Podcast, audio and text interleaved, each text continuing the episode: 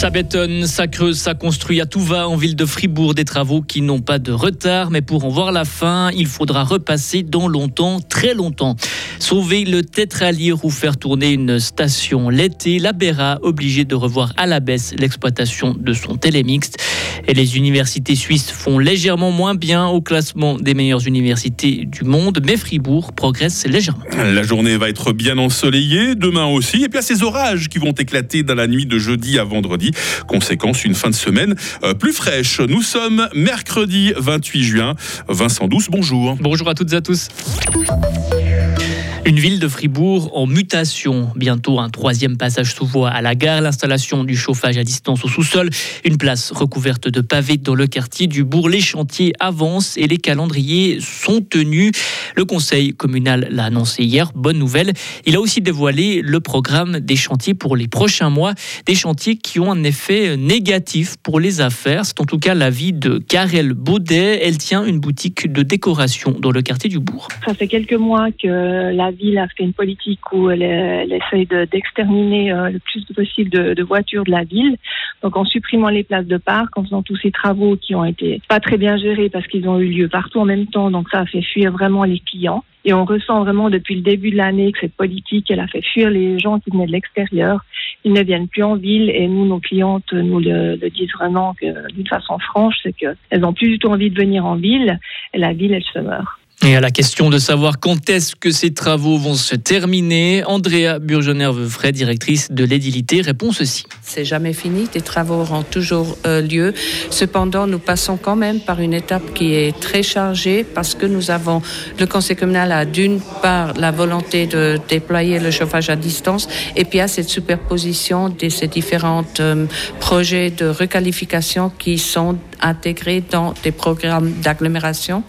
Pour cela, pour ces projets d'agglomération, nous avons des délais 2025 et 2027. C'est pour ça que ces prochaines années, il y aura encore beaucoup de travaux. La conseillère communale aura passé sept ans à la tête de l'édilité. Elle vivait hier sa dernière conférence de presse. Elle a annoncé sa démission pour la mi-juillet.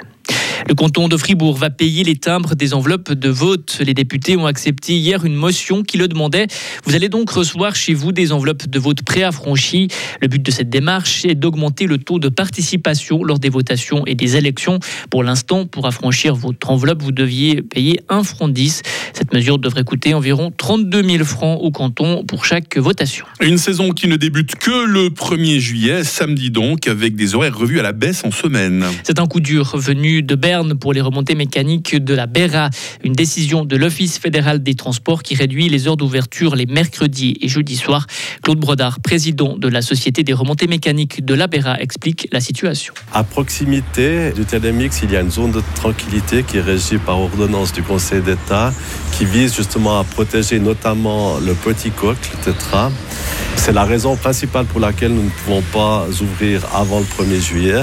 Et nous, ce qu'on dit, de toute façon, les personnes sont là, même avant le 1er juillet, et nous proposons des mesures d'accompagnement supplémentaires pour gérer euh, cette zone de tranquillité et puis pour, protéger surtout euh, le tétralier.